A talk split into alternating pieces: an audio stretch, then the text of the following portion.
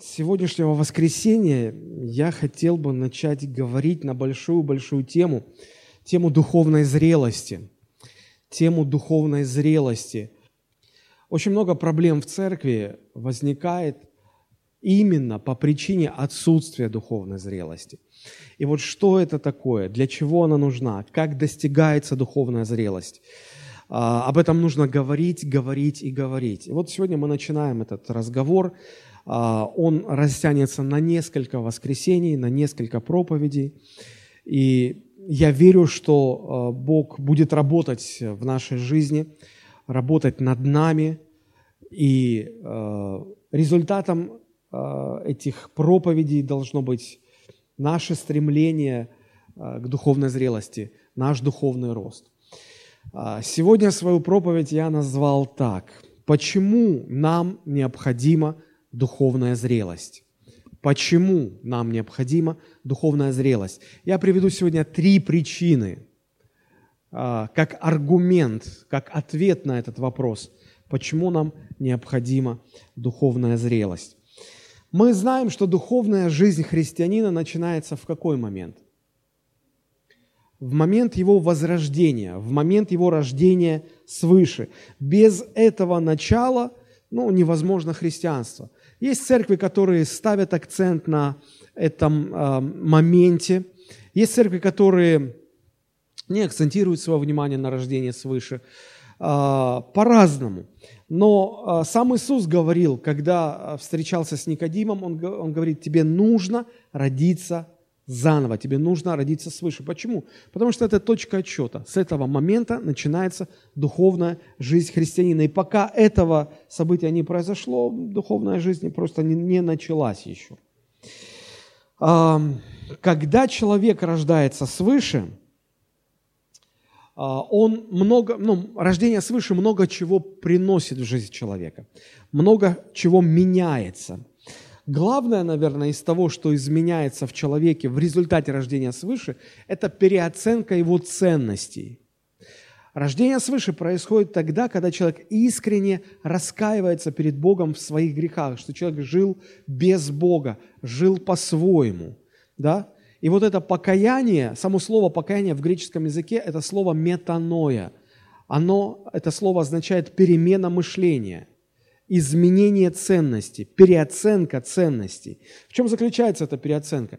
В том, что раньше человек был сам для себя Богом, жил как хотел, как считал правильным, реализовывал свои планы и устремления. Теперь же, покаявшись перед Богом, приняв Христа в свое сердце, человек на пьедестал своей жизни возводит Иисуса Христа. Теперь царем жизни этого человека является Иисус Христос – и теперь человек живет уже не как он считает нужным, а как Христос говорит. Не как человеку хочется, а как Христос велит. А, то есть вся жизнь меняется. Если раньше все вращалось вокруг себя, то теперь все вращается вокруг Господа. Если я раньше сам направлял свою жизнь, то теперь Христос направляет мою жизнь и управляет моей жизнью. А, сложно, наверное, переоценить важность рождения свыше, важность покаяния перед Богом, но на этом все не заканчивается. Знаете, иногда верующие думают, что ну вот человек покаялся, фу, ну слава Богу, ну наконец-то все, вы вытерли под со. Почему так? Потому что очень долго порою приходится нашим неверующим друзьям, родственникам, знакомым свидетельствовать о Христе. Долго приходится молиться за них, терпеть э, ну, вот, все их вопросы, там, сложности. Человек не, за раз приходит ко Христу. У человека у каждого свой длинный путь.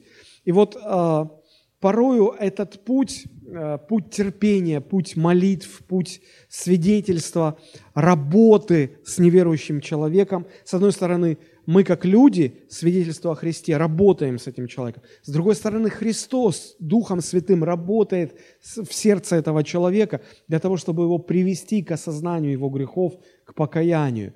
И казалось бы, когда вот он, человек, а, склоняет свои колени перед Богом, когда слезы наворачиваются, когда человек осознает, что как он неправильно жил без Бога, да, и человек принимает это рождение заново, рождение свыше – мы думаем, ну, ну, наконец, ну, слава Богу, ну, хорошо, все, теперь он покаялся. И расслабляются, переключаются на других, кто еще не спасен и так далее, и так далее. Я думаю, что вы наверняка сталкивались с такой ситуацией. Однако нам нужно понимать, что когда человек покаялся и принял Христа, это не конец, это наоборот, это только самое начало. Это самое начало работы Бога по спасению этого человека. Потому что дальше необходим духовный рост. Дальше необходимо достигать духовной зрелости. Покаяние очень важная ступень, но это лишь первый шаг на пути к большой и э, очень важной цели. Знаете, мне это всегда чем-то напоминает э, сходство с внутриутробным развитием ребенка. Э, покаяние или рождение свыше, или приход ко Христу э, – это три разных названия одного и того же события. Мне оно представляется похожим на момент зачатия, когда в утробе матери начинается новая жизнь, да, когда э, жена говорит мужу в семье, слушай, у нас будет ребенок, она показывает тест, вот, вот. И согласитесь, это вызывает радость. И муж, и жена, они радуются этому. Да, действительно. Но никто же не считает, что все, конец. Все совершилось, и все. Нет, все понимают, что это начало. Предстоит еще 9 месяцев беременности, 9 месяцев, когда нужно выносить плод. Да, подобно этому и э, рождение свыше. Это, это начало. Мы радуемся, конечно же, этому. Библия говорит, на небесах ангелы радуются об одном кающемся грешнике. Но дальше предстоит путь духовного возрастания. И как младенец в утробе матери а, возрастает от а, а, эмбриона до ну, зрелого плода, когда уже нужно уже выходить наружу, когда уже вот-вот роды начнутся, да, так и христианин, родившись заново, да, э, приняв Христа, он должен возрастать, он должен созревать, он должен идти к духовной зрелости. И э, как вот э, младенец, э, который созревает в утробе матери, он должен достигнуть точки созревания, точки зрелости для того, чтобы родиться, да?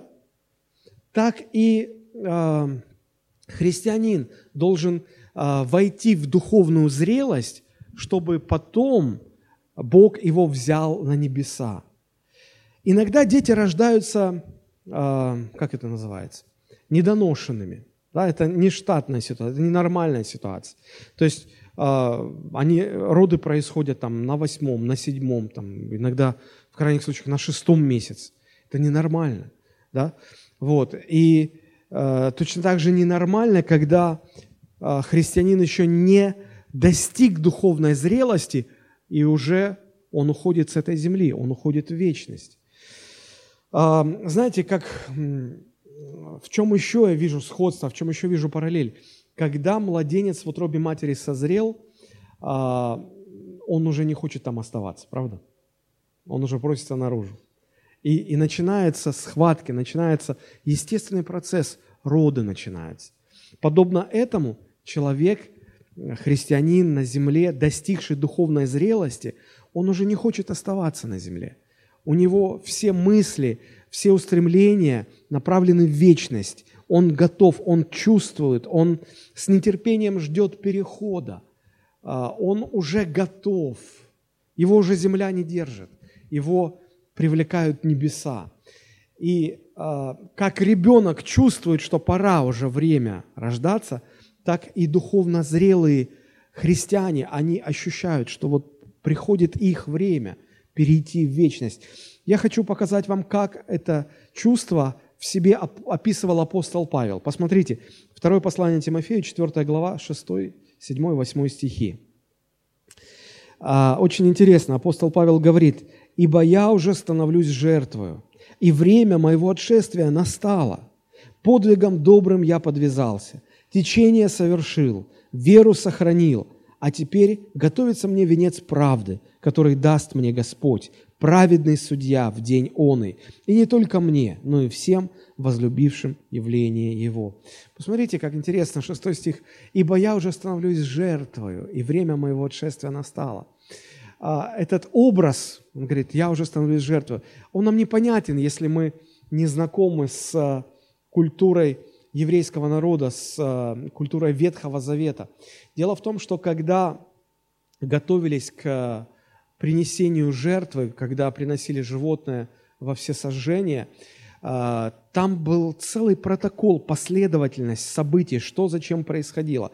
И вот Э, последний момент э, в, этом, в новом переводе, там сказано, я уже становлюсь возлиянием для жертвы. Если у вас есть новый перевод, вы можете увидеть там это.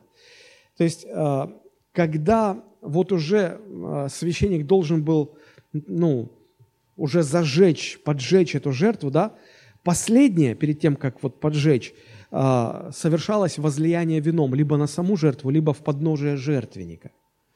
И после этого уже совершался акт принесения жертвы.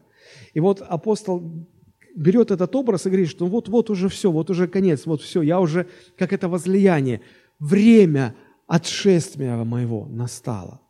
Понимаете, какую мысль он имел в виду? И он чувствовал, что приходит время, когда он уже перейдет к Господу. И он не смотрит на это с, со страхом, Ой, я же не готов. Господи, э, это не как Езекия молился, когда Бог сказал, пришло твое время перейти в вечность. И, а, не-не-не, Господи, заплакал. Говорит, Боже, да я, еще, я хочу еще пожить, я еще, я, я не готов, мне нужно еще время. И Бог дал ему там 15 лет еще. Здесь совершенно другая картина.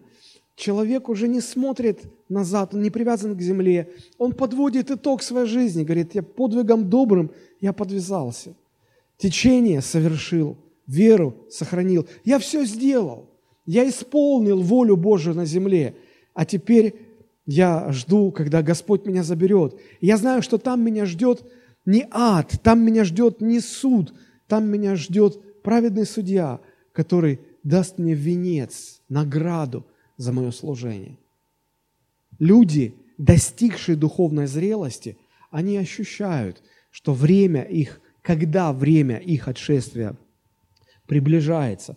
И они оглядываются на прожитую жизнь с чувством удовлетворения. Их не держит земля. Они земле говорят «прощай», небу говорят «здравствуй».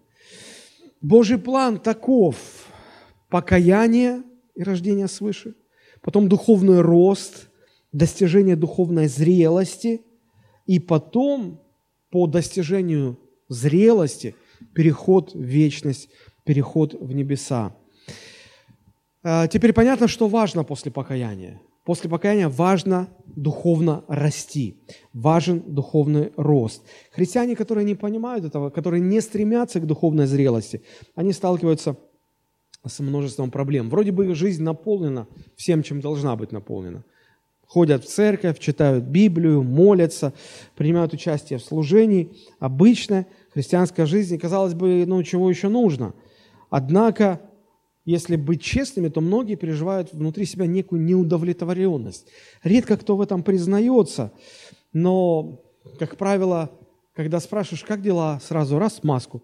Аллилуйя, слава Господу, все хорошо, слава Богу, все в порядке, не лезьте куда не надо. Но если быть честными, то чего-то не хватает, какая-то неудовлетворенность, какое-то какое-то состояние, граничащее с, с несчастьем в жизни. Если посмотреть на жизнь среднестатистического христианина, посмотреть, в чем, в чем обычный христианин находит свою радость, каковы источники его радости, то нетрудно заметить, что эти источники точно такие же, как и у людей неверующих. Новую машину купил, радуюсь. Новое платье купил, радуюсь. А, успех на работе, радуюсь. А, какие-то удовольствия, сходил в кино, вкусно покушал, радуюсь. Но согласитесь, а, неверующие люди э, черпают свою радость в этих же источниках. Но радость христианина, она, как помните, апостол Иоанн пишет, мы с вами делимся благой вестью, потому что мы хотим, чтобы вы имели, имели радость в себе, и радость ваша была совершенна. Источник совершенной радости, которую Бог дает, он отличается от тех источников, из которых черпают радость неверующие люди. Им, неверующим, недоступны те источники радости, которые доступны верующим людям. Но мы видим, что чаще всего христиане пользуются теми же источниками, что и неверующие люди. Знаете, какую еще интересную я вещь заметил? А, христиане стараются избегать откровенно греховных источников наслаждения. А, ну, ну, не секрет, что наслаждение можно черпать и в греховных источниках, да? Украл деньги, радуюсь. Помните, как джентльмены удачи? Что ты, у него жизнь какая, дом, работа, работа, дом, дом, а ты же, ты же вор. Украл, выпил, украл, тюрьма, выпил, украл, тюрьма. Романтика.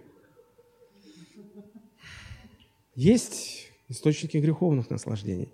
И знаете, что я заметил? Есть такие источники, которые, я их называю пограничные источники. Они где-то на границе дозволенного и недозволенного.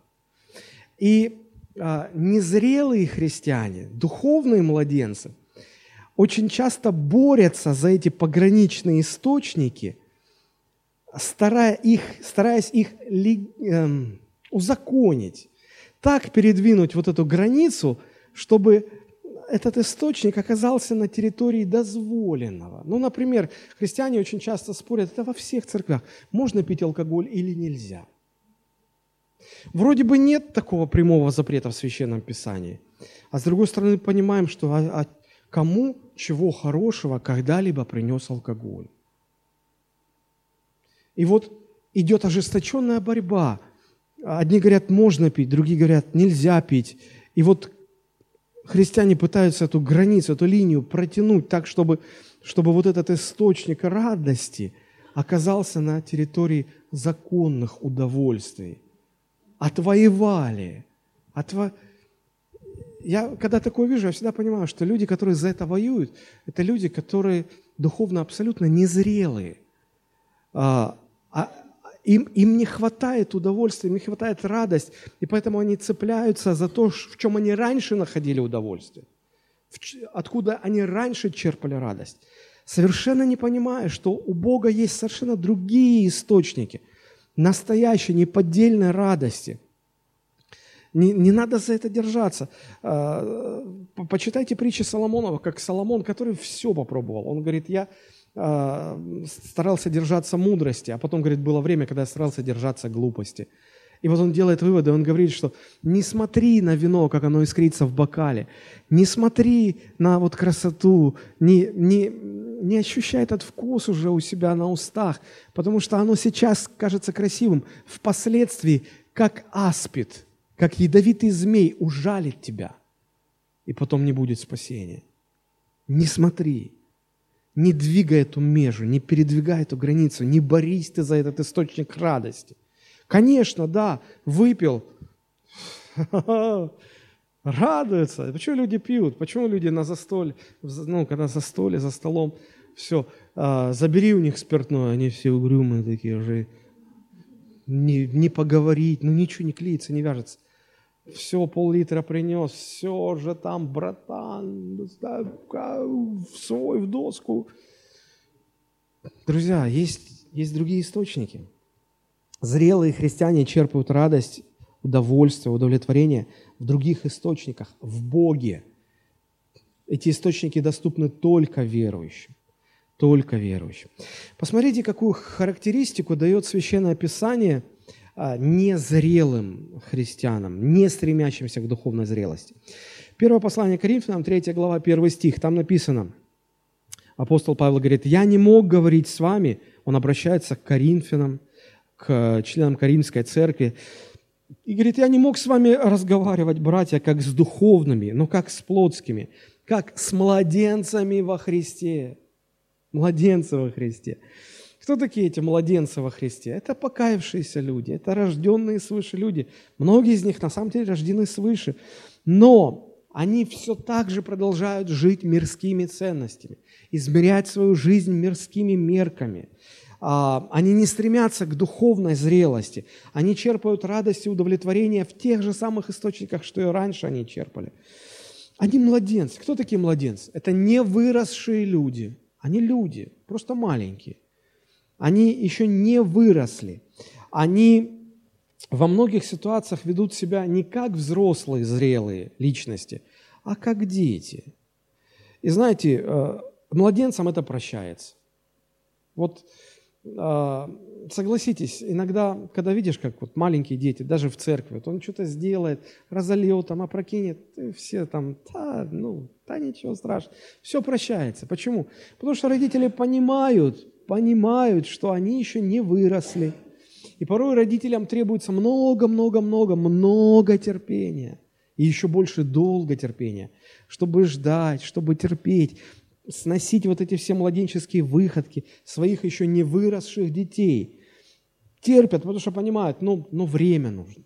Время нужно, чтобы они созрели, выросли, выросли и физически, и психологически, обрели навыки, способности, необходимые для взрослой жизни. Но бывает так, что время проходит, возраст приходит, а зрелости нету. Я думаю, что каждый из нас хотя бы раз с такой ситуацией сталкивался. И вот когда человек а, становится старше, но не становится более зрелым, вот это начинает вызывать беспокойство и опасения у родителей. Да? А если говорить о духовных младенцах, то вызывает беспокойство у пасторов, наставников, у служителей духовных. Да? То есть, а, судя по времени, как писал апостол Павел, они должны бы уже вырасти, но по факту они все еще дети. И с одной стороны, конечно, это а, ну, доставляет проблемы – тем взрослым, которые ответственны за этих э, младенцев, как физических, так и духовных. А с другой стороны, это доставляет немало, проблем самим младенцам. Да? Вот э, я не помню, как зовут мальчика этого, но вот не так давно шоу «Голос дети», да, вот там выиграл э, первое место, э, как его, Данил, да, Данил. То есть он, он, э, ну, вы видите, видели его, да, что он физически, э, он остановился в росте, да, по, э, по развитию внутреннему, он подросток, он достаточно взрослый. По физическому развитию, как тело его развивалось, потому что его тело перестало расти в определенном возрасте. И внутренне, психологически, интеллектуально он более зрелый, а тело не соответствует. И я, когда увидел его первый раз, я удивился, и потом мне дети сказали, что ну, ему очень тяжело петь, он а, вот такое, а, такая особенность у него, да, и ему тяжело стоять, ему тяжело петь. То есть вот это доставляет ну, проблемы самим младенцам, то есть самим людям, которые должны бы были вырасти, но в силу тех или иных причин у них либо физически, либо психологически, либо духовно – с, с ростом не пришла зрелость. Да? А, то есть время после покаяния духовных младенцев идет, они ходят в церковь, ну, как обычно, все, но духовно они перестали расти. Они становятся старше, но не становятся более зрелыми. И вот для того, чтобы как-то себя оправдать, такие люди начинают, ну, э, как бы уговаривать себя или убеждать и в качестве духовного, в качестве критериев э, своего духовного роста они начинают брать критерии, которые, по которым Писание не измеряет духовный рост. Они начинают говорить, о, я уже 10 лет в эту церковь вхожу. И что? Ну, я уже, ну, я вот в служении вырос. Я раньше э, там только стульчики в зале расставлял, а сейчас и вот это, и вот это, и вот это, и вот это дело. Хорошо, ну и что? А, это не говорит о, о, о зрелости, это не говорит о духовном росте. Это говорит о времени, сколько ты ходишь в церковь. Это говорит о том, сколько нагрузки ты для себя взял.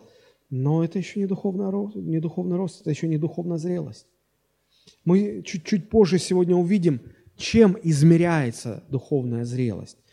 Но э, пока что я плавно подвожу э, к объяснению тех трех причин, которые отвечают на вопрос, почему нам необходима духовная зрелость. Э, нам нужно понять, что покаяние или рождение свыше, оно, оно помещает человека на платформу, с которой для христианина становится возможным достижение двух очень важных целей. Первая цель заключается в том, чтобы возрастать духовно, расти духовно и достигать зрелости. А, зрелый духовный человек – это человек духовно стабильный внутри.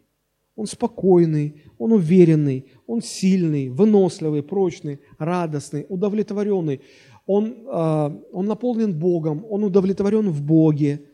А, его трудности не колеблют, его сложные, там, нестандартные ситуации не уводят от Бога а делают только еще более сильными в Боге. Он находит свою радость в Боге, и эта радость настолько его переполняет, что это выливается наружу. Это стабильный, духовно стабильный человек.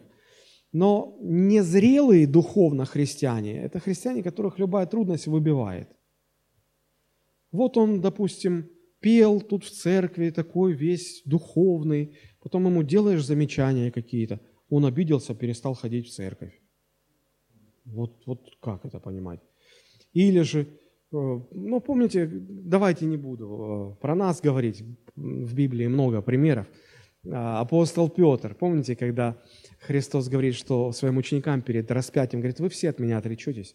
Петр, да я, да никогда, зуб даю, вот, ну, никогда, я с тобой даже на смерть. И Христос говорит, ну, хорошо бы, если так, но ты трижды отречешься от меня. Да? И вот смотрите, он так уверен, а потом какие-то трудности, какая-то э, нестабильная ситуация, и он все, он отрекается. Вот это незрелость духовная. Это духовно слабые люди, и они всегда неудовлетворенные люди. Э, духовно незрелые люди, они всегда несчастные, они всегда неудовлетворенные. Итак, первая цель, которая достигается с платформы покаяния или с платформы рождения свыше, это, это духовное возрастание, духовная зрелость. И вторая цель – это когда человек, обретя зрелость, духовную зрелость, а, становится способным влиять на окружающих конструктивно, созидающе, а, строя Царствие Божие вокруг себя. А, потому что этапы вообще вот э, развития в церкви для каждого христианина, они очень простые. Это покаяние или рождение свыше, затем духовный рост, обретение духовной зрелости, и потом с позиции духовной зрелости э, человек э, ну, распространяет вокруг себя влияние, которое конструктивно. Да, согласитесь, влияние может быть конструктивным, созидающим и деструктивным. То есть первое – это когда от того, что ты есть, вокруг все созидается, растет, устраивается.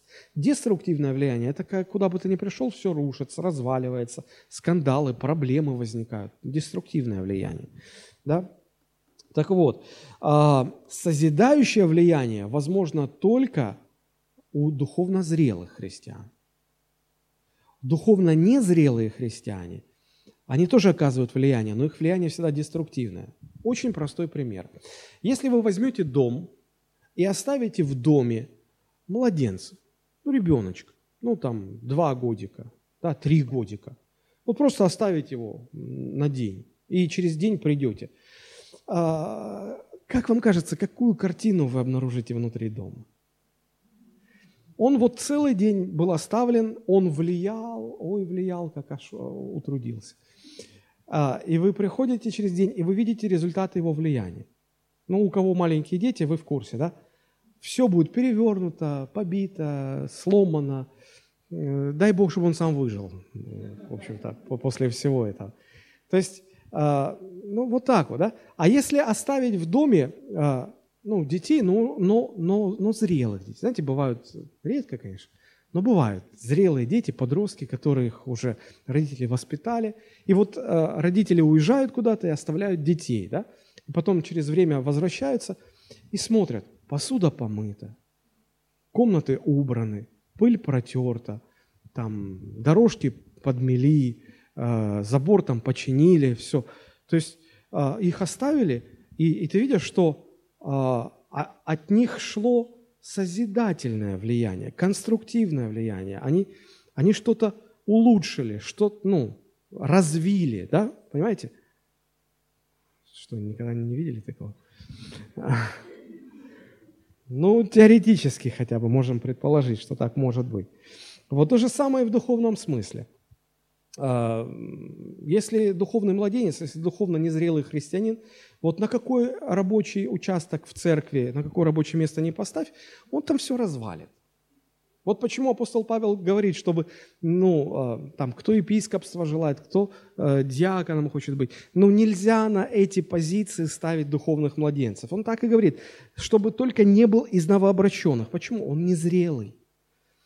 Ему доверь домашнюю церковь из 10 человек. Он туда придет, он так навлияет. Дай Бог, чтобы хоть кто-то там остался после этого, из этих 10 человек. Да? А, доверь ему какую-то работу в церкви, поставь его, он все развалит. Он все развалит. Только э, христиане, обладающие зрелостью духовной, когда им доверяешь что-то, когда их ставишь на какую-то позицию, они способны созидать. Им доверили детское служение, к примеру. И ты видишь, что работа созидается, строится. Доверили музыкальное служение. Работа созидается, строится, развитие идет, устройство идет. Доверили домашнюю церковь. Смотришь, из нее одна, вторая, третья, четвертая, пять церквей новых вышли, родились. Идет созидание, конструктив, строительство. Да? То есть на, на созидательное влияние способны только духовно зрелые христиане. Вот, вот, вот ответ на причины, почему многие церкви не, не переживают роста, потому что не хватает зрелости. Можно, конечно, незрелых людей воодушевить, мотивировать. Давайте будем всем свидетельствовать о Христе. Давайте будем то, давайте то. Шуму поднимем много, да. Результата будет ноль. Почему? Ну, потому что Э, соберите отряд младенцев, там 3, 4, 5 лет, да, скажите, давайте, пацаны, девчонки, давайте порядок наведем в комнате, маме посуду помоем, хрусталь переберем, все, вазы, стекла почистим, да, да, они искренне будут хотеть стараться, но они все сломают. Все сломают. Так же и здесь. Как, э, это как у Крылова, да, вы, друзья, как не садитесь, все в музыканта не годитесь. Поэтому как ты ни рокировки какие не делай, как не представляй духовно незрелых лидеров, служителей, результата будет ровно ноль. Вот исходя из этого не так трудно э, научиться измерять или видеть свою духовную зрелость. Один из ярких показателей – это способность к созидающему влиянию. То есть ты ставишь человека на какое-то место – и ты видишь, он приносит рост, он приносит устройство, он приносит развитие. Значит, этим самым он обнаруживает свою духовную зрелость. Ты ставишь человека, другая ситуация, да, и все рушится. Таким образом обнаруживается его незрелость, духовная незрелость.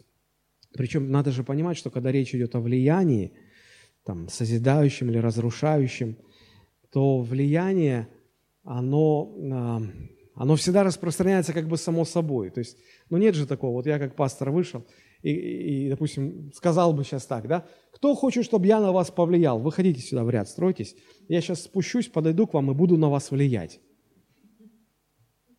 Я бы сам побоялся выйти, что, что, он, что со мной будет делать там, влиять. Так не бывает. А, человек влияет просто тем, что он находится рядом, тем, что он говорит или не говорит, что он делает или не делает. То есть просто живет, и, и тем самым он влияет.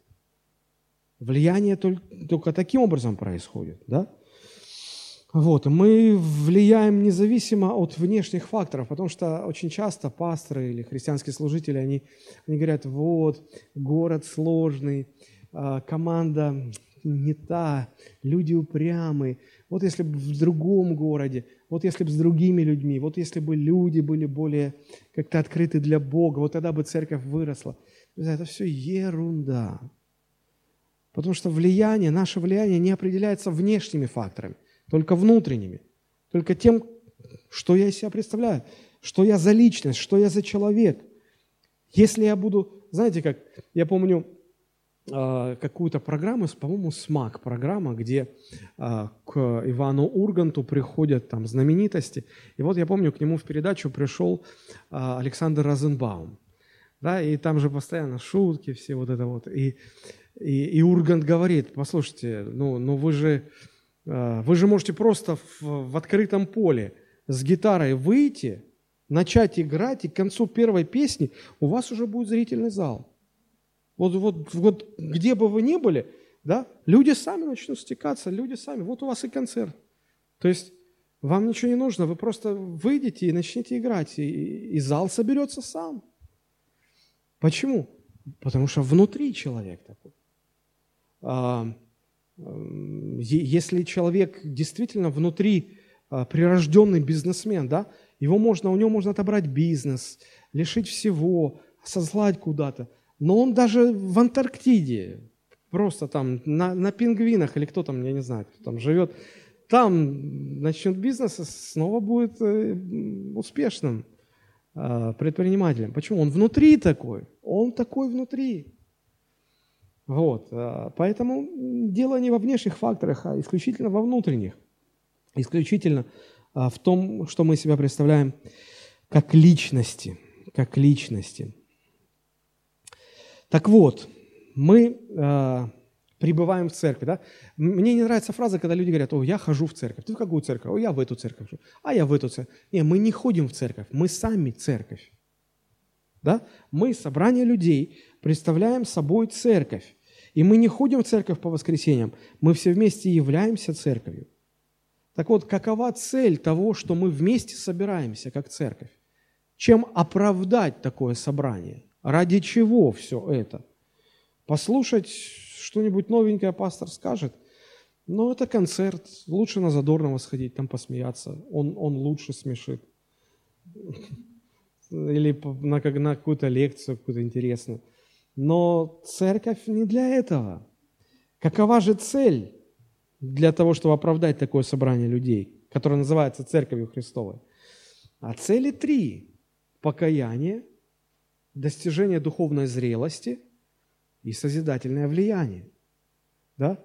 То есть мы как церковь стремимся свидетельствовать неверующим людям, чтобы помочь им прийти к покаянию перед Богом. Это раз.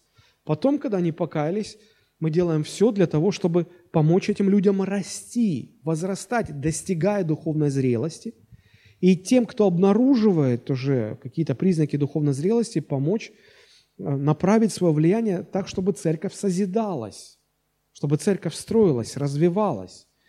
Вот эти три основные цели. Призывать к покаянию, обеспечивать духовный рост и э, обеспечивать конструктивное влияние, созидающее влияние. А, посмотрите, как об этом написано в Священном Писании. Это послание к Ефесянам, ну, наш такой основной отрывок. Послание к Ефесянам, 4 глава, с 11 стиха.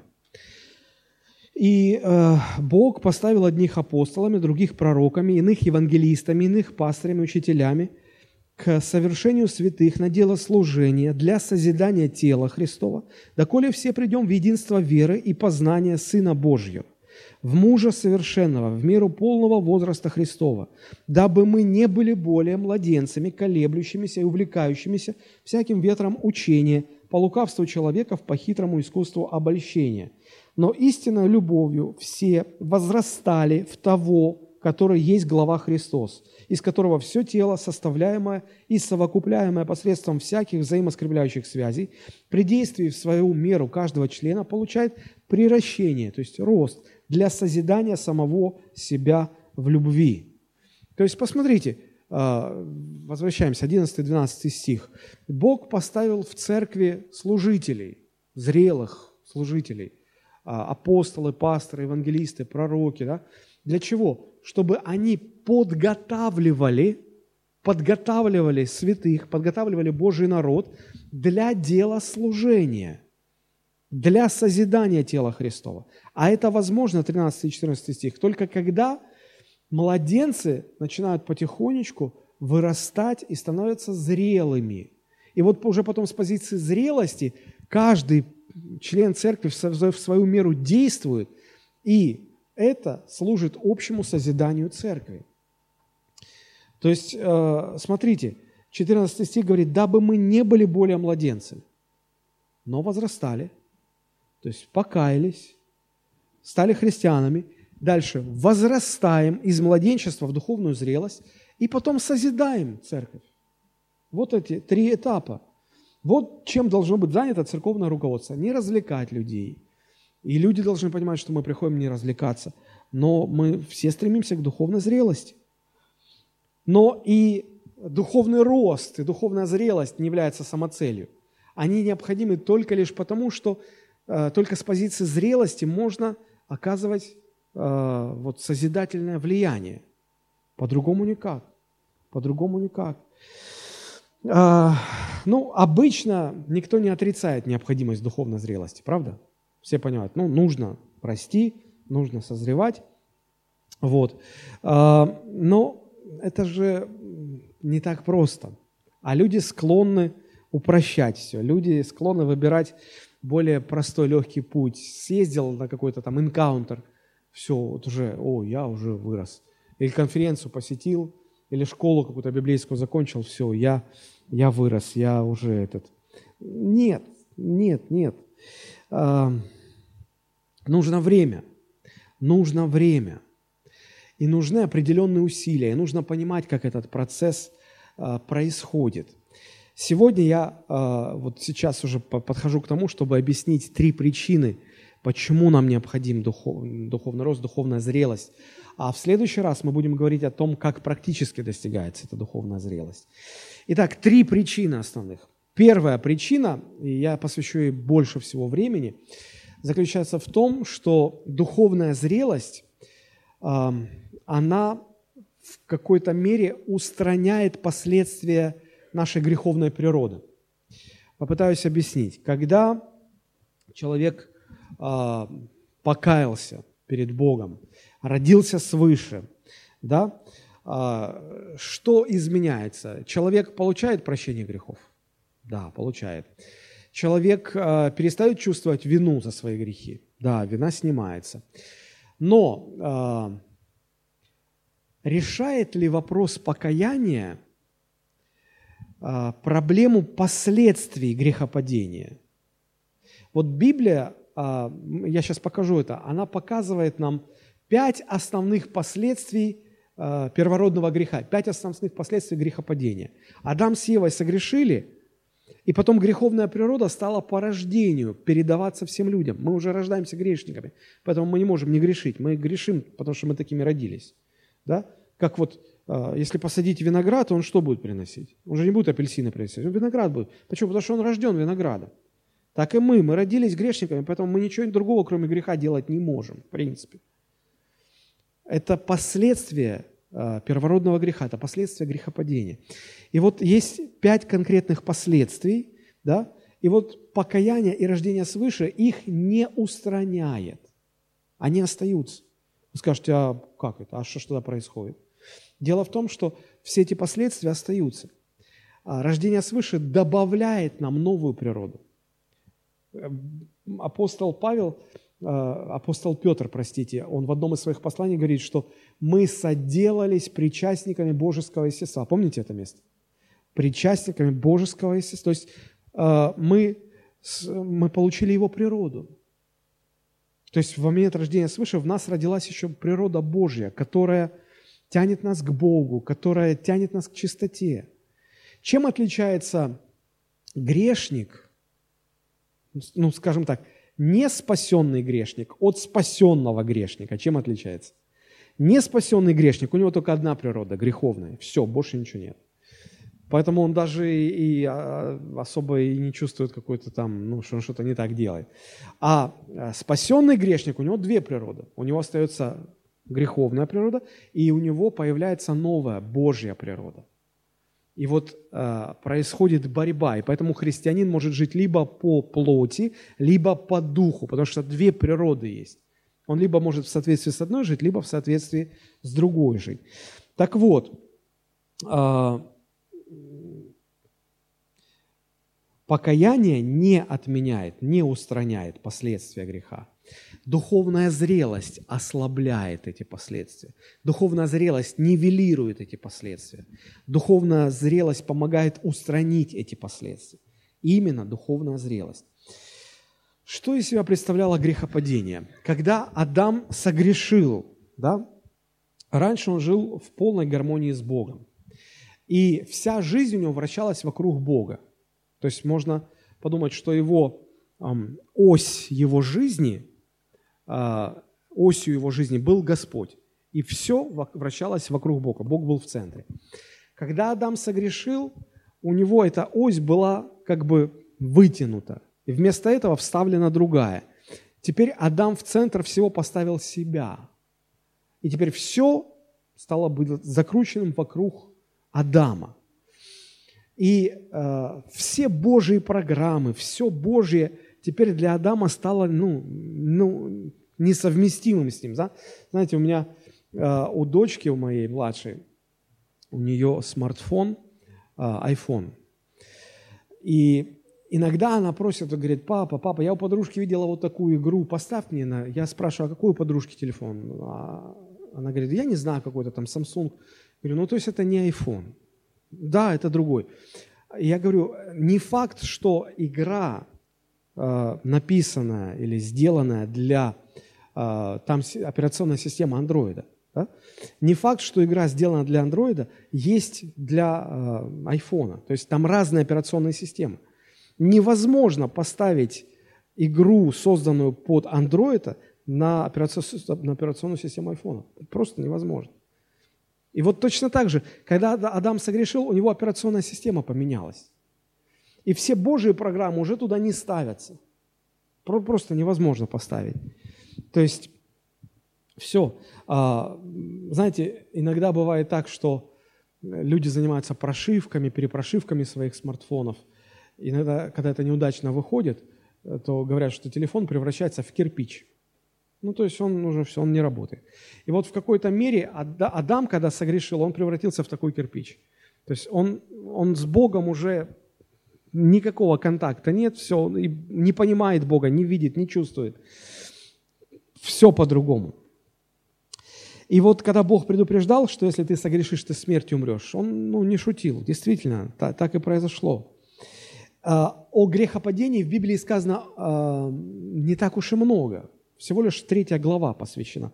И то последствия грехопадения описаны во второй части третьей главы книги «Бытие». А, давайте мы посмотрим, как а, сформулированы эти последствия. Еще раз хочу сказать, что эти последствия не устраняются после покаяния. Именно только духовная зрелость помогает их э, свести на нет, скажем так. Давайте мы откроем книгу «Бытие», третья глава, и посмотрим. Смотрите, когда произошло вот это падение Адама и Евы, когда они согрешили. А, что первое произошло с людьми? Что первое произошло с людьми? Посмотрите, 3 глава, 7 стих. «И открылись глаза у них обоих, и узнали они, что наги, и сшили смоковные листья, и сделали себе опоясание». Первое, что они увидели, они увидели, что они ноги, голые – да? И, и возникла потребность прикрыться, что-то сделать. Смотрите, сегодня то же самое. Обнаженный человек, он какое чувство испытывает? Стыд. И он хочет сразу же прикрыть свою наготу. Почему? Потому что испытывает чувство стыда. А когда человек не испытывает чувство стыда от своей ноготы, чаще всего женщины выставляют все свои прелести на показ – и про таких женщин как говорят? Бесстыжая, ни стыда, ни совести нет. Вот одевается так, что вот, ну вот, ну, нет стыда. То есть первое, э, что произошло после грехопадения, люди устыдились. Они обнаружили себя нагими. Они поняли, что, ну, что-то нехорошее произошло, что-то нужно сделать. И на что у них хватило ума, они сделали себе опоясание. Но здесь очень важно вот что понять. Поймите, э, первые люди испытали стыд, и этот стыд не был связан э, с моралью. То есть э, не то, что вот они увидели, что они голые в плане того, что у них половые органы открыты, да? Стыд был связан не столько и, и, и даже не, в общем-то, не с этим. А, причины лежали в другой сфере. Я попытаюсь сейчас объяснить.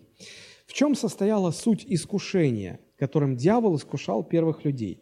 Суть состояла в том, чтобы отвергнуть Бога и на место Бога поставить самого себя. Правда? Они поддались этому искушению. Вот. И в чем состоял грех? Ну, не в поедании яблока, не в поедании плода с дерева познания добра и зла. Это была только внешняя форма.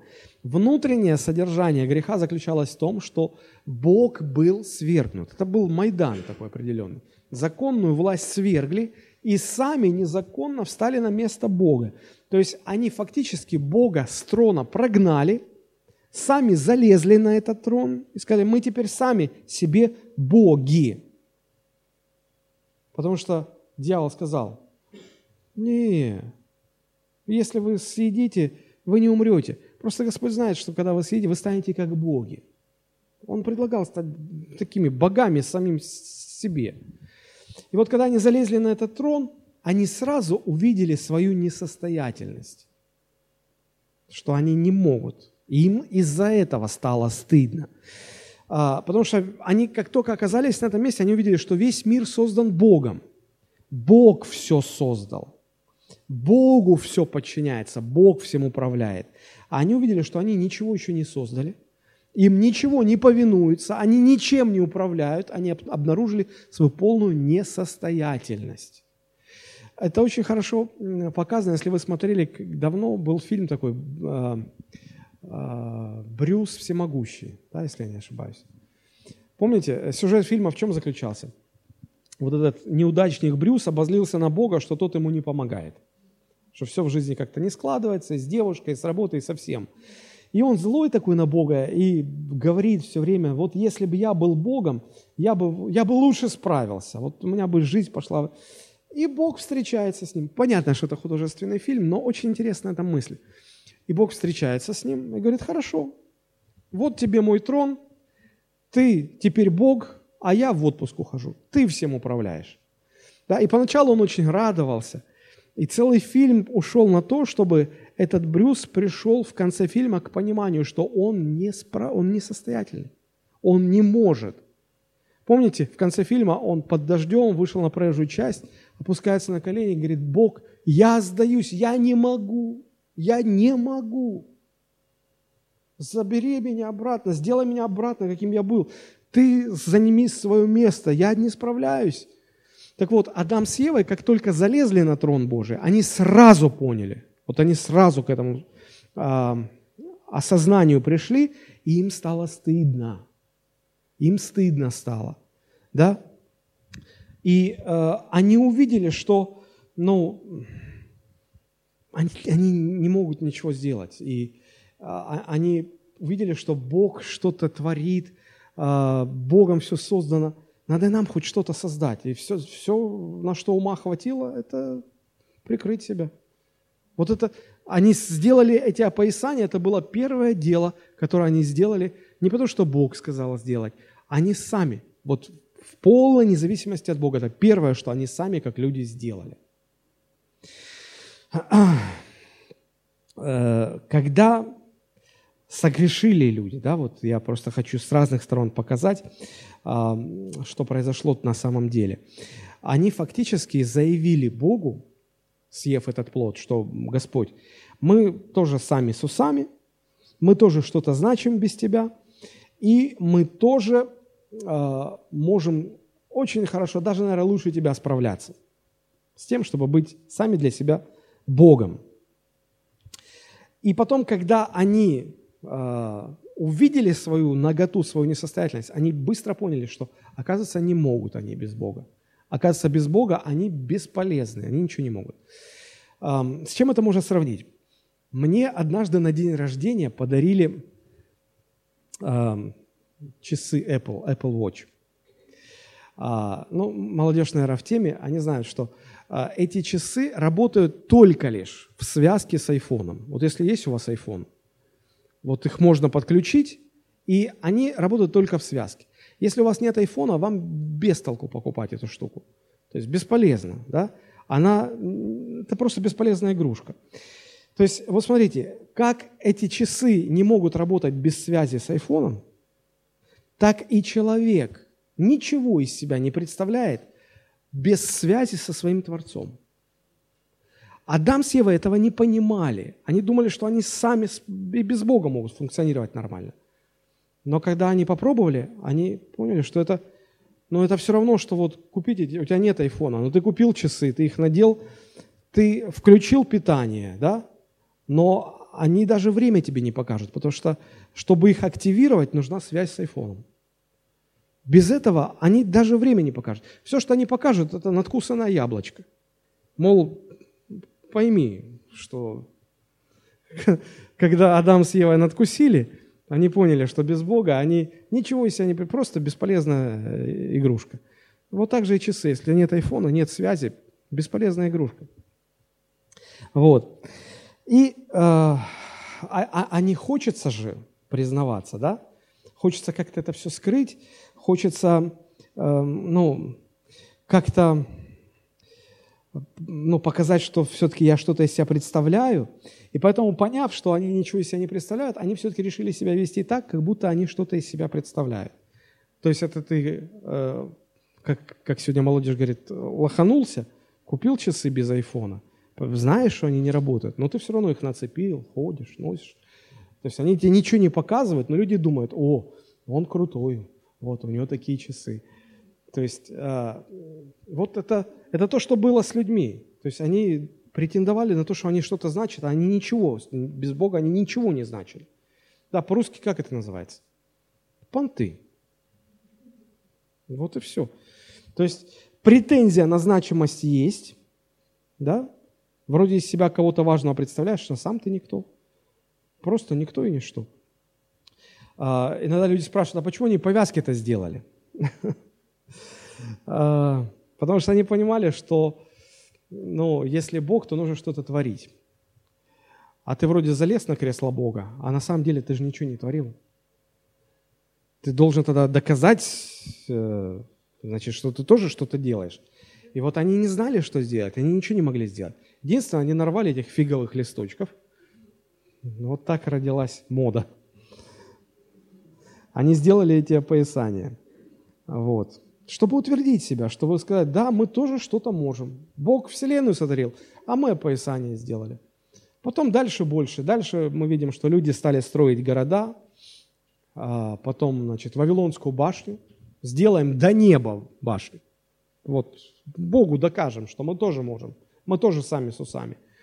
Ну и Бог им помешал.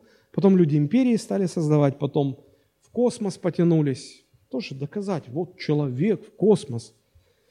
Да, сегодня в другую сторону направились, вот, копаются в генной инженерии, нанотехнологии. То есть раньше туда, сейчас туда. Вот. И, в принципе, в науке, в достижениях ничего плохого нет. А, проблема в том, что человек все это делает для того, чтобы доказать себе, окружающим, что он что-то значит, что он сам может, что он, что он сам с усами, да, как говорят. А, вы никогда не, не замечали, почему маленькие дети, ну и не очень маленькие дети, постоянно вот повторяют «я сам», «я, я сама». У меня дочки, поэтому я в женском роде. «Я сама». Ты пытаешься объяснить вот это вот так вот. «Папа, я знаю». «Я знаю, я сама». Откуда это? Родители-то понимают, что они сами ничего не знают. И что они сами не могут ничего сделать. Но откуда это в детях? Дело в том, что это последствия грехопадения. Они понимают, дети понимают, что они несостоятельные. Они понимают, что они не знают. Но у них внутри пружина, они хотят доказать. Они хотят доказать, что они и без предков своих справятся, знают, сами. Я знаю, я сам. Это, это повреждение, которое произошло вследствие первородного греха. Оно навсегда остается с человеком. И вот э, ребенок, он Богом так устроено, что ребенок без связи с родителем, ну, ничего не может. Мы даже в нашей семье эксперимент проводили, когда дети были помладше. Э, я сказал, э, давайте поспорим, что никто вот из вас, две дочки у меня, э, пяти минут не продержится, чтобы не сказать слово «мама». Вот просто не, нельзя говорить слово «мама». Да? Мне сказали, да, папа, все, ты проиграл, на что спорим? Первая не продержалась даже одной минуты, вторая пару минут продержалась. Я говорю, знаете почему так? Потому что вы созданы так, Богом так устроено, что вы без мамы, без папы, без родителей, вы сами по себе ничего не представляете, вы не, вы не можете. Вот как Адам и Ева без Бога сами по себе не могли выжить, так и дети без родителей сами по себе не могут выжить. Почему Бог так выделил эту заповедь? Почитай отца и мать. Это первая заповедь с обетованием, чтобы продлились дни твои, чтобы тебе было хорошо. Почему?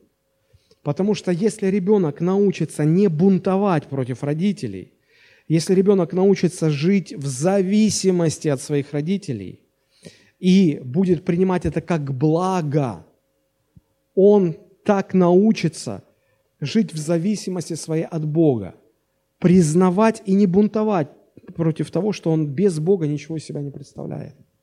Вот почему это важно. Но им тяжело признать. Казалось бы, логичнее было бы, ну, осознать, сказать, да, папа, я не умею, да, мама, я не знаю, научи. Нет, у них эта пружина давит, я сама, я сам, я знаю, уже через час здесь никого не будет, мы все разойдемся. Закончится служение. Я вам гарантирую, если у вас есть дети, до вечера, они несколько раз вам скажут, я сама, или я сам, я знаю. Вы только скажете, вот это сделай это, я знаю. Дети, вот спорим, это будет, это будет. Почему? Это последствия греха, это претензия на самозначимость. Люди таким образом хотят подчеркнуть, что они что-то значат в отрыве от своих родителей и в отрыве от Бога. И вот когда человек э, приходит к Богу, рождается заново, э, в нем это остается. И уходит это только по мере э, духовной зрелости. По мере духовной зрелости – потому что иначе люди пытаются вести себя таким образом для того, чтобы доказать что-то кому-то, кому-то что-то доказать. Однажды а, в нашей церкви была такая ситуация, когда целая группа верующих а, сказали мне, что они уходят из церкви, потому что я вот, ну, неправильно веду церковь, я плохо справляюсь со своими обязанностями пастора. Я попросил их прийти на церковный совет – изложить свою позицию, и потом объяснил им, что они ошибаются, заблуждаются. На что их лидер сказал, пастор, ну какие вам доказательства нужны, чтобы вот вы убедились, что мы правы? Я говорю, да никакие мне доказательства не нужны. Я просто хочу вас предупредить, что вы встали на опасный путь. И он мне тогда сказал, и те, кто были тогда на церковном совете, вы помните, он сказал, вот увидите, мы построим церковь больше вашей, и мы докажем, что мы правильнее вас. И я тогда говорю, послушайте, вы собираетесь строить церковь не потому, что Бог вам сказал строить, не потому, что Бог вас направляет, не потому, что вы это с Богом делаете. Вы это делаете для того, чтобы мне что-то доказать. Не стоит. Вот не стоит. Вы, вы будете мучиться все время, вы ничего не построите, вы просто сами себя изведете. Я пытался им это объяснить, но они не поняли, они так и ушли. Очень много чего люди делают только для того, чтобы доказать свою значимость. Кому-то что-то доказать. Вот это претензия на значимость. Да? И первое, первое э, последствие грехопадения – это претензия на собственную значимость в отрыве от Бога. И вот это остается в людях. Да? И э, для того, чтобы доказать, каждый пытается что-то делать. Вот Адам с Евой э, ума хватило только, чтобы сделать опоясание. Но каждый теперь по-своему делает эти опоясания, чтобы произвести на кого-то впечатление. Сегодня многие живут просто для того, чтобы кому-то что-то доказать. Доказать отцу своему что-то, доказать матери своей что-то. Эм, я не знаю, люди наряжаются, проводят часы перед зеркалом, косметик, особенно женщины, девушки. Они пытаются построить впечатление, казаться более красивыми. А, я помню, а, одна девушка покаялась в церкви, и она всегда так вот красилась, ну, такая боевая раскраска всегда у нее была. И как-то я в городе ее встречаю, и она так, ой, пастор, не смотрите на меня, я не накрашенная, без косметики. И вот так вот, и уже типа, все, все, оставьте меня, я, я пошла. Ну, я не стал там ее терзать расспросами, ну, пожалуйста. То есть кому ты что пытаешься доказать? Непонятно. Показать себя лучшим, чем ты есть на самом деле. Это сплошь и рядом. Это глобальная проблема людей. Они думают, что вот когда они что-то достигнут, когда они докажут, что они сами по себе что-то значат, ну, они будут счастливы. Угу. Спросите у Соломона. Он всего достиг. Всего достиг. И к чему пришел? Депрессия. Говорит, все, суета, суета, томление духа, полная депрессия, полная неудовлетворенность. Почему? Потому что удовлетворение человек находит только в единении с Богом. По-другому человек функционировать просто не в состоянии. И где-то в глубине души человек это понимает. Понимает, что он без Бога никто и ничто. Понимают дети, что они без родителей никто и ничто. Понимают. Но пытаются доказать обратное. И все время боятся. Все время боятся, что кто-то их разоблачит, кто-то скажет, а король-то голый. И вот первое последствие грехопадения – это претензия на, на собственную значимость, что они без Бога что-то значат люди. Второе, второе, второе последствие грехопадения – это боязнь ответственности. Смотрите, что дальше происходит с Адамом и Евой. А, мы, мы видим, что они а, теперь решили, э, что сами будут все делать, управлять, решать, решения принимать. А если принял решение, то нужно нести ответственность за решение, да? А они боятся, они отказываются. Посмотрите, Бытие 3 глава, 8, 9, 10 стих. «И услышали голос Господа Бога, ходящего в раю во время прохлады дня. И скрылся Адам и жена его от лица Господа Бога между деревьями рая. И возвал Господь Бог к Адаму и сказал, где ты, Адам? Он сказал, голос твой я слышал в раю и убоялся, потому что я наг и скрылся. Но они понимали, что спрятаться от Бога бесполезно. Он все видит, он все знает. Да? Но почему? Почему он стал прятаться? Страх. Страх ответственности, боязнь ответственности. А, он сам поступил, первый раз сам поступил, без Бога, сам принял решение съесть этот плод. И после этого он стал бояться ответственности за это. Вспомните, до этого он, помните, Бог ему поручил дать всем животным имена. И он дал, и он не боялся, что он ошибется, что он не так кого-то назовет, что что-то будет не... То есть он, он принимал решение, он действовал, и он не боялся ответственности. Почему? Он понимал, он это делает с Богом. Он с Богом это делает. И нет страха. Сейчас он поступил по-своему. Он поступил сам, как считал нужным. И тут же у него рождается страх. Он боится отвечать за свои решения, за свои поступки. И поэтому он прячется.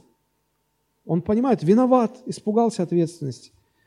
И вот когда люди боятся ответственности за свои решения, они пытаются прятаться, прятаться. Иногда люди прячутся в удовольствиях. Религиозные люди прячутся в религиозных формулах. Знаете, как часто говорят, ой, не сбудется, не состоится. То есть они боятся чего-то и сами себя убеждают. Или говорят, «А, во имя Иисуса Христа я никогда не буду бедным. А что ты так говоришь? Боишься. Вот, скорее всего, бедным и станешь. Но дело же не в этой болтовне. Дело в тех решениях, которые ты принимаешь, в тех действиях, которые ты осуществляешь. Попытка отрицать реальность, там вот не сбудется, не состоится, не пол...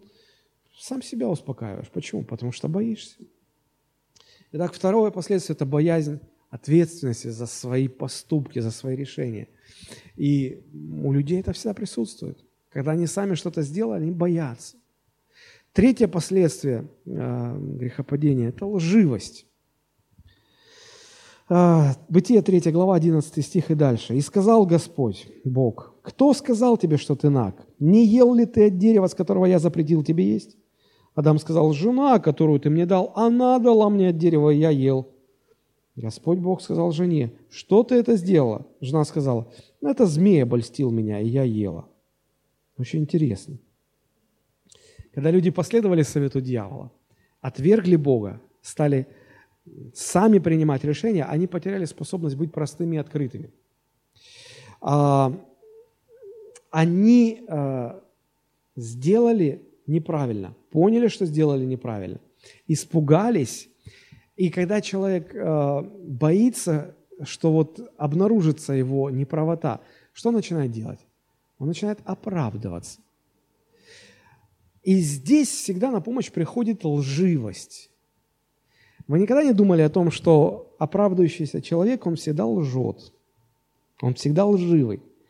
Он понимает, что виноват, но не хочет признавать. И он начинает искать причины для того, чтобы оправдать себя. Причем он может говорить, в общем-то, правду. Да? То есть, э, э, смотрите, как э, получается. Что сказал Адам? Адам сказал, ну, это э, жена мне дала. И действительно, жена дала, и я ел. А, а жену ты мне дал. Если продолжать, действительно Бог дал жену. То есть, правду же сказал? Правду. Факты, факты. Но он выстроил факты так, что если дальше развивать логическую цепочку, то оказывается виноватым Бог. Как в анекдоте. Судились два еврея, прокурору дали три года. И знаете, очень часто люди так, когда возникают какие-то проблемы, они начинают себя, они знают, что они виноваты, они начинают себя оправдывать. И выходит так, что виноваты все, кроме них. И вроде правду, да? То есть лживость – это не обязательно, когда ты ложь говоришь. Ты можешь правду говорить, но ты так выстраиваешь правду, что, что она пропитана ложью. И Бог задает вопрос, не ел ли ты от дерева? То есть, знаете, иногда, но Бог это задает вопрос не для того, чтобы понять, там, выяснить что-то, Он все знает и так. Он вопросом помогает Адаму признать свою вину. Не ел ли ты? Ну, уже кивни головой, что ел. Ну, да не говори, просто кивни. Но он даже кивнуть не хочет. Говорит, не-не-не, я не, я не при делах. Это Ева, а Еву ты дал, собственно говоря, ну, все к тебе. Ладно, Бог к Еве обращается. Ева, ну, что ты так? А это не я, это змей. И Ева, оказывается, не при делах. Змей говорит, а я что? Я ничего, ты же им сказал нельзя. Я просто пофилософствовать решил. Так, развил дискуссию, а они взяли. Они же знали, что это запретил. Ну, я-то какие ко мне причины, проблемы? То есть все стрелки на Бога переводятся. Вот, и поэтому даже если оправдание вроде бы состоит из одних фактов, но эти факты так лживо выстроены. И вот с тех пор люди, они, знаете, здесь такая фраза, извивается, как уж на сковородке. Вот мы мастера в этом. Еще с тех пор, это последствия грехопадения.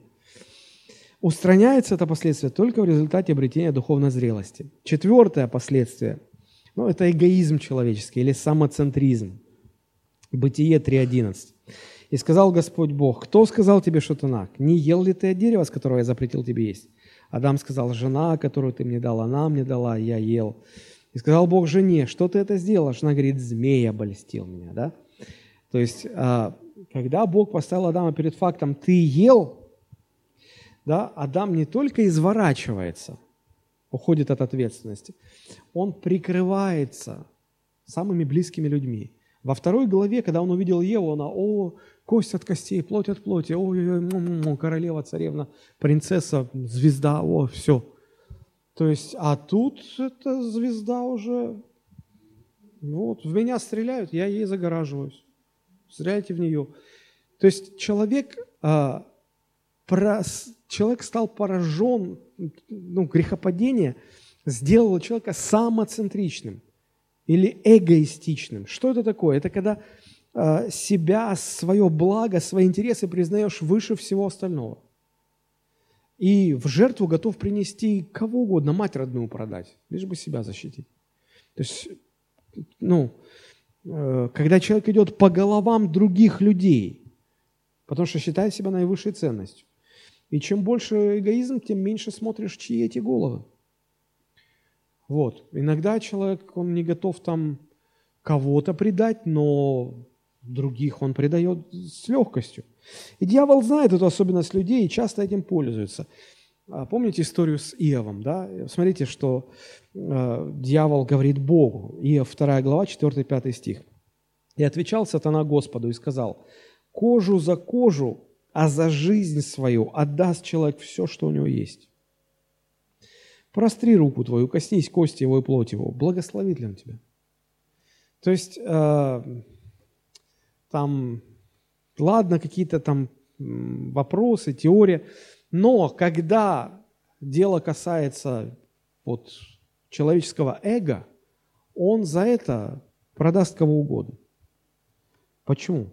Потому что человек себя видит в центре всего. Он эгоист, он себя, свои интересы, свое благо ставит превыше всего. А представьте, все такие.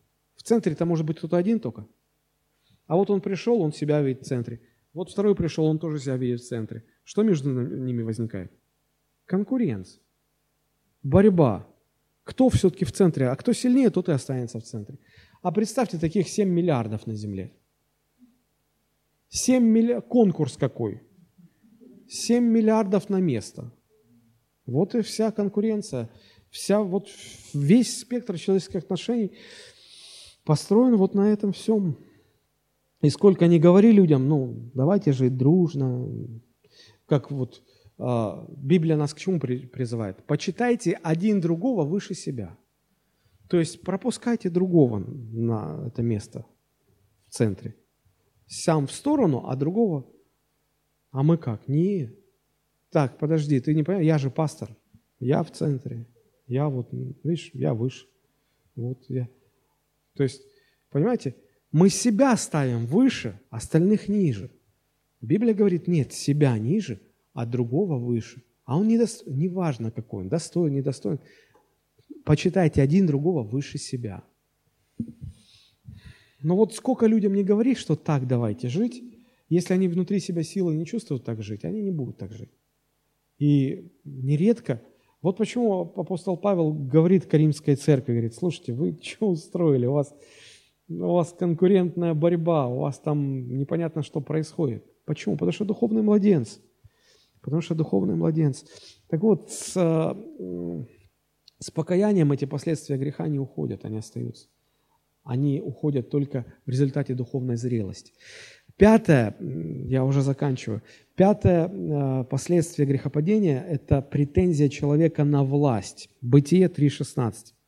«Жене сказал Бог, умножая умножу скорбь твою в беременности твоей, в болезни будешь рожать детей, и к мужу твоему влечение твое, и он будет господствовать над тобою». Э, я уже в нескольких проповедях говорил, что вот эта фраза «к мужу твоему влечение твое», речь идет не о половом влечении женщины к мужчине.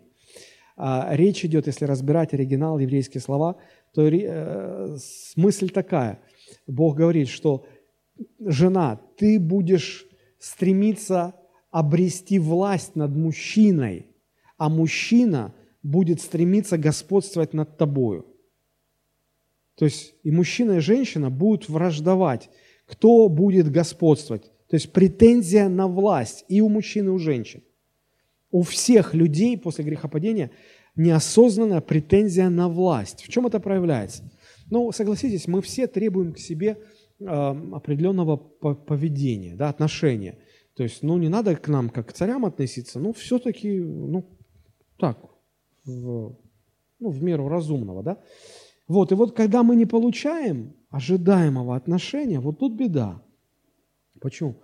Мы говорим, а как это так? А, я помню, что а, однажды я а, с одним соработником, тоже служителем Божьим, ну, как-то я увидел, что меня, ну, ну, за нас водят, дурака из меня делают. я говорю, подождите, ну, ну, говорю, подожди, как ты можешь так? И мне этот человек говорит, я попрошу ко мне относиться более уважительно. Я думаю, хорошо, из меня дурака делают, а мне вас уважать при этом. Ну ладно, все. Я увидел, что, знаете, люди вот, э, когда не получают э, отношения, на которые рассчитывают, они начинают что делать? Использовать власть, рычаги власти, чтобы... А я, за... помните, как у Пушкина? Мой дядя самых честных правил, когда не в шутку за не мог, он уважать себя заставил, и лучше выдумать не мог. А, есть один член церкви, который а, все время меня доставал, пастор, пастор, ну вот, скажите, что вы думаете вот обо мне там. То. Я говорю, я скажу, но тебе не понравится. Я сказал все, что я думаю по его ситуации. Вот. И я смотрю, как поменялось все. Он, значит, перестал мне звонить. И если он раньше на «вы», пастор, «вы», пастор, то он сейчас мне пишет там, пастор, ты, я понимаю, но ты, да, все ясно. Вот такое вот все. И я так внутри думаю, как ты уже разберись, ты на «вы» или на «ты». Я чувствую себе вот это вот такое вот. Мне не додали отношение, к которому я привык. Ко мне пастор, пастор, на «вы». Там, и, я так чувствую, как... Я думаю, ну я же, я могу надавить, и я сказать, ну ты этот, как-то пойми, что так нельзя. Да? Вот. И я понимаю, что это уже вот во мне просыпается, вот эта претензия на власть. Пустить рычаги, запустить механизм. Я знаю, как это сделать. Но я понимаю, что это ну, неправильно. Я отказываюсь. Я сознательно отказываюсь. Называйте меня как хотите. Я никогда не требовал, чтобы ко мне там на «вы» или уважительно, или пасторы. Как хотите называйте, мне все равно. Я не буду на это никак реагировать. Вот. И э, мне вспомнился э, случай с Давидом. Помните, когда царь Давид вынужден был бежать из Иерусалима, потому что его сын э, Авесолом поднял бунт. И когда э, Давид в печали, с разбитым сердцем уходил из Иерусалима, подаль бежал некий семей, какой-то там семей Израилевич – и всем он был известен как... И, он же наверняка раньше там э, Давид Исеевич, Давид Исеевич, Давид, э, Ваше Величество, там, а, ну, пока царь на троне был. А когда сейчас царь в э, бесславии, в бесчестии, он, да я знал, что ты всегда такой был, да ты такой секой, да чтоб твой прах собаки лизали, псы, да растерзают потомков твоих. И идет и злословит. знаете, как вот шакал. Вот Казалось бы, ну успокойся ты, ну все, ну нет, добить надо, кинуть свои пять копеек туда. И э, военачальник Давида рядом идет, и Иав говорит, государь мой, только взглядом поведи, я эту собаку шелудивую просто в, в, на атомы раз, расчленю сейчас. И помните, что Давид говорит? Оставь. Если Господь позволил семью хулить Давида, пусть Оставь, не надо. То есть, смотрите, а, зрелые люди, они обнаруживают, что они могут не реагировать на вот эту претензию на собственную власть. Он мог бы властью задавить, только глазом поведи, этого приведут и заставят, он извинится и все что угодно сделает. Но он, он, он отказывается от этой претензии на власть. Поэтому, а, друзья, вот есть вещи, которые нужно отложить в нашей жизни. Да, апостол Петр пишет, 1 э, Петра 2.1. Итак, отложив всякую злобу, коварство, лицемерие, зависть, всякое злословие, как новорожденный младенец возлюбите, возлюбите чистое словесное молоко, дабы от него возрасти вам во спасение. Вот такая духовная математика. Что-то нужно отложить, последствия грехопадения отложить, полюбить Слово Божие – И тогда в результате этого ты будешь расти, достигать духовной зрелости. 2 Фессалоникийцам 1.3. «Всегда по справедливости мы должны благодарить Бога за вас, братья, потому что возрастает вера ваша и умножается любовь каждого друг к другу между всеми вами». Смотрите, чему радуется апостол. Он радуется не тому, что о, у вас людей в, церкви, в церкви стало больше. О, вы еще две дочерние церкви открыли. О, вы новую аппаратуру в церковь купили. О, у вас депутаты в церковь стали ходить. Нет, он говорит, смотрите, он радуется, говорит, у вас вера возрастает, и любовь друг к другу между собой увеличивается. Вот критерии духовной зрелости. Когда внутри люди меняются, когда они в образ Христа преображаются. Вот цель, мера полного возраста Христова. Пять последствий греха. Претензия на самостоятельную значимость, боязнь ответственности, лживость. Третье. Четвертое что? Самоцентризм, эгоизм. Пятое. Претензия на собственную власть. Вот эти последствия грехопадения. Почему нам нужна духовная зрелость? Потому что зрелый человек способен контролировать все это. Зрелый человек подавляет все это. Незрелые люди – они движимы вот этими пятью мотивирующими факторами, они этим движимы. И вам не трудно будет это заметить. Неверующие люди это даже не осознают. Верующие осознают. Незрелые сознают и понимают, что в рабстве этого находится. Зрелые, они могут не реагировать на это, они могут не поступать по этим э, наклонностям. Вторая причина, почему э, необходима духовная зрелость – Потому что духовная зрелость делает нашу жизнь стабильной и радостной. Помните, Ефесянам 4 глава, а, там написано, «Дабы вы не были младенцами, колеблющимися и увлекающимися всяким ветром учения». Младенцы какие? Они нестабильны, они все время колеблются. Они все время то одну сторону, то в другую сторону – и их легко обмануть, они всему верят, они нестабильны, не уверены. Духовно незрелые люди, они всегда вот такие. Но духовно зрелые люди, они всегда э, внутри имеют стержень, они всегда э, стабильные, уверенные, и они всегда радостные, спокойные. Помните, апостол Петр э, в тюрьме находится, его на следующее утро должны были казнить. А он просто спит спокойно. Еще ангел там старается, будет его, толкает, ну, он не просыпается. Сегодня верующие многие уснуть не могут, потому что беспокоятся по, всем, по всякому поводу. А Петр завтра умирать, а он, что, высплюсь перед... Там предстану выспавшимся. Только внутренне зрелый, духовно стабильный человек способен на такое. Потому что полностью себя доверил Богу. Умирать так умирать. Нет, так нет. Останемся жить. Духовные зрелые люди, они не зависят от внешних обстоятельств. А в мире все нестабильно, все меняется. Да Бог и никогда не обещал, что у нас будут идеальные обстоятельства. Он говорил, что в мире будете иметь скорби. Но если мы э, укоренены в Боге, тогда мы будем духовно стабильными, духовно зрелыми. Знаете, с чем это можно сравнить? У меня на руках есть часы, в них внутри батарейка. Даже если во всем городе выключат электричество, мои часы не остановятся. Знаете почему? У меня тут отдельная батарейка. И точно так же верующие, источник их радости, спокойствия и удовлетворенности в Боге. Если даже весь мир сойдет с ума, и все будет нестабильно, все будет рушиться, все будут паниковать, все будут за голову хвататься, что делать, катастрофа – духовно зрелые люди, они будут спокойны. Почему? Потому что у них батарейка, у них, они в Боге укоренены, а Бога никто никогда не выключит.